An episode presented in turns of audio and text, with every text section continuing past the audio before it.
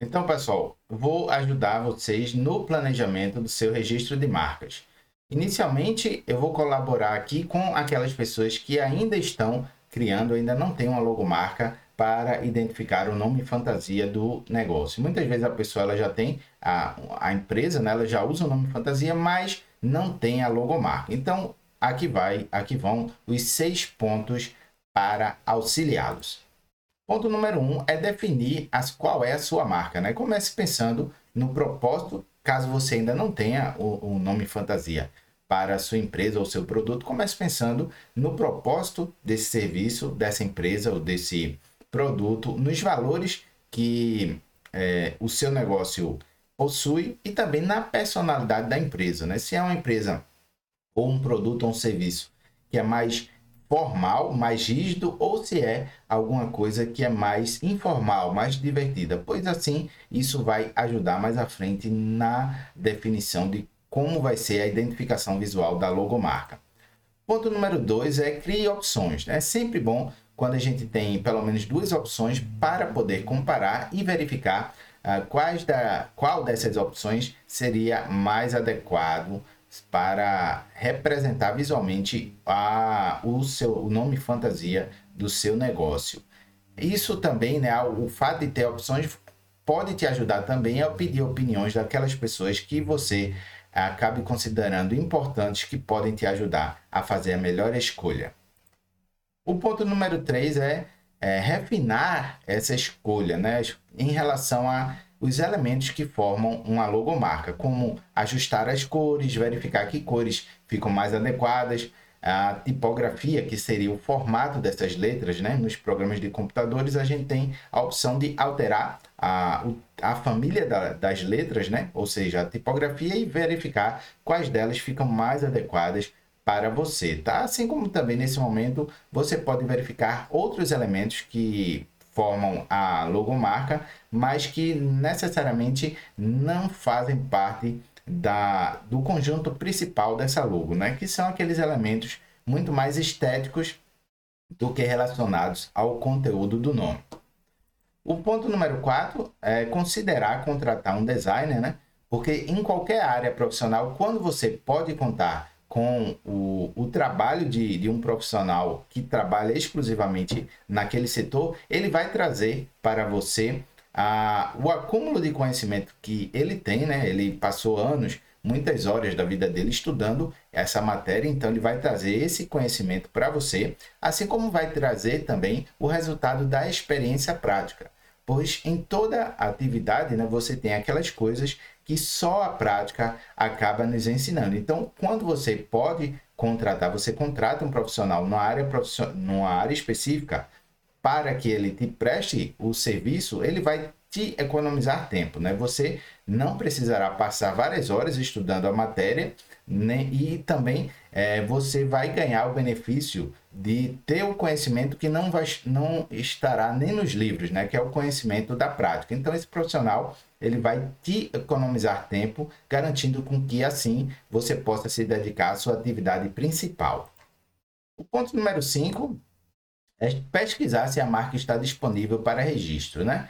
Faça uma busca aprofundada no INPI. O que é que acontece? Para você saber se a marca está disponível para registro, você precisa verificar no, no banco de dados do INPI se essa marca já existe uma marca igual à sua para, que, para aquela área de atividade já registrada.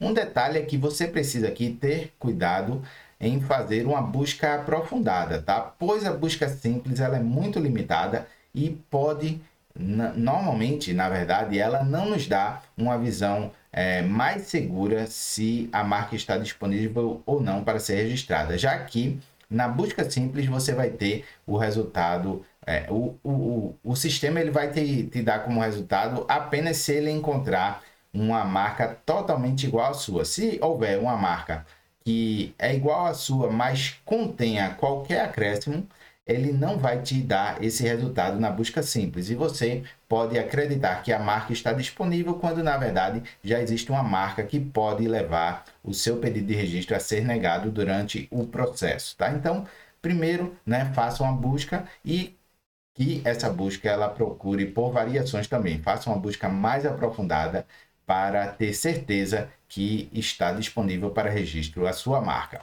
E o último ponto é, é evitar elementos proibidos pela lei, tá?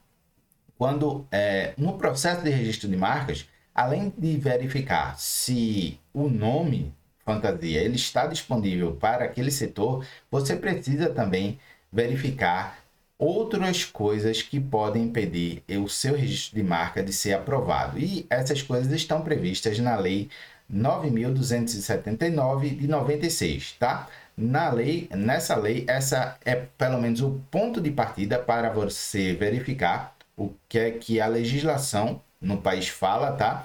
E você, a partir desse ponto, você começa a analisar outras questões que podem fazer a sua marca é, não ser aprovada. Então, não basta só o nome fantasia estar disponível para registro em determinado setor, como também é importante que a sua logo ela obedeça o que a lei permite, né? E também ela não apresente elementos que sejam proibidos pela lei, tá? Então ex existem algumas coisas técnicas, alguns detalhes legais que precisam ser considerados também. É muito mais importante você preparar tudo isso antes e dar entrada com o processo com tranquilidade do que fazer todo o investimento, mandar fazer placa, mandar fazer fachada da, da sua empresa, ou se for um produto, mandar produzir as embalagens e só depois descobrir que não pode usar essa marca, você vai gastar muito mais. E nesse ponto também é, você deve considerar a contratação de um profissional pelo, pela economia de tempo que você vai ter. Né? Se você,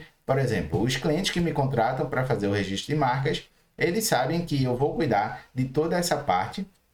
Vou, eu já tenho conhecimento né, das leis e me dedico a estudar isso, coisas que eles não têm tempo normalmente, né? Normalmente os clientes que me contratam, né, os, aqueles que é, é, se interessam pelo meu trabalho, são pessoas que elas estão ocupadas no, na atividade delas e para parar e estudar as leis, os regulamentos, isso vai consumir um tempo que ela poderia dedicar para fazer com que o negócio delas é, produza mais, né?